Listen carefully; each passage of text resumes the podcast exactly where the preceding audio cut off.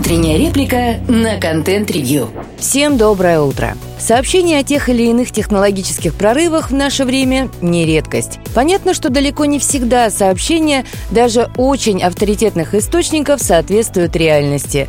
Но так было всегда. Разбор таких ситуаций, как правило, скучен. Кто-то что-то не так понял, не так перевел, и после очередного пересказа появляется сенсация. Другое дело, когда информация, что называется, основана на реальных событиях то есть является практически или даже полностью достоверной. Но будучи помещенной в определенный контекст, она превращается в инструмент манипуляции. Даже просто точно подобранное время для самой достоверной публикации может серьезно дезориентировать аудиторию. Сейчас в эпоху клипового мышления этот эффект становится только сильнее. Чем дальше, тем проще обманывать аудиторию, говоря чистую правду.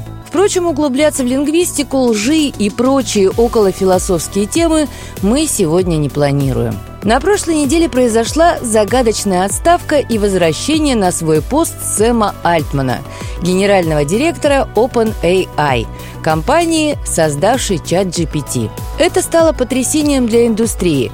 Внезапное увольнение руководителя лидирующей компании, которая занимается наиболее перспективной технологией в данный момент времени – в истории корпоративной Америки сложно найти хоть сколько-нибудь похожий случай. Особенно с учетом того, что в качестве причины отставки называется слишком быстрое развитие технологии. Настолько, что она представляет опасность для человечества. И в таком виде эта история пересказывается практически всеми медиа. Мол, ученые испугались некоего сверхразума, который создается в лабораториях OpenAI. Поэтому с помощью совета директоров попытались остановить безумца.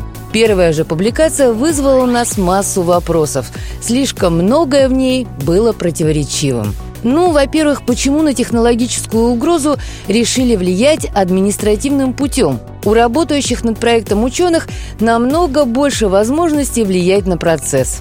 Тем более, что фронтменом этого переворота выступил главный научный сотрудник.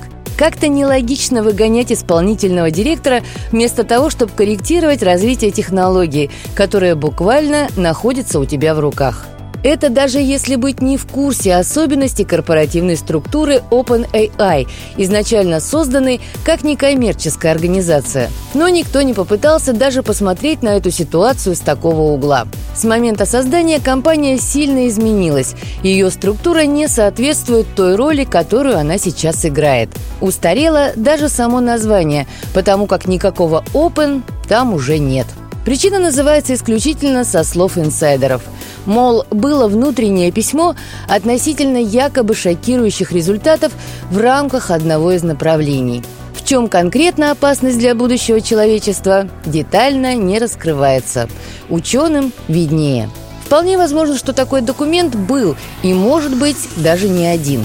Оценка рисков является частью любого серьезного проекта. Но как связано поведение Совета директоров и этот гипотетический документ – это аудитории предлагается додумать самостоятельно. Версии, что это могло быть попыткой рейдерства или, к примеру, манипуляции со стороны конкурентов, даже не озвучивается. Все пересказывают, по сути, одну и ту же публикацию и связывают увольнение с этим внутренним письмом. Наверное, если вы ищете прикрытие для корпоративных разборок, то логично использовать какой-то благовидный предлог. В свое время мы разбирали письма ученых, которые требовали приостановить развитие новых моделей AI. Естественно, это было манипуляцией, которая практически и не пыталась скрыть стоящего за ней Илона Маска. Как мы тогда и говорили, это была просто попытка улучшить условия выхода на рынок для своего продукта Грок. История с увольнением Альтмана менее очевидная, и у нас пока нет достаточных данных, чтобы сейчас выявить связи между событиями в этой истории. Точно так же, как и нет оснований говорить о случившейся в этом месяце технологической революции, которая угрожает человечеству. Но сейчас почему-то многие говорят об этом уже как о реальном факте. Слушайте наши подкасты на Яндекс Музыке, во ВКонтакте, Google и Apple подкастах. Всем хорошего дня. Пока-пока.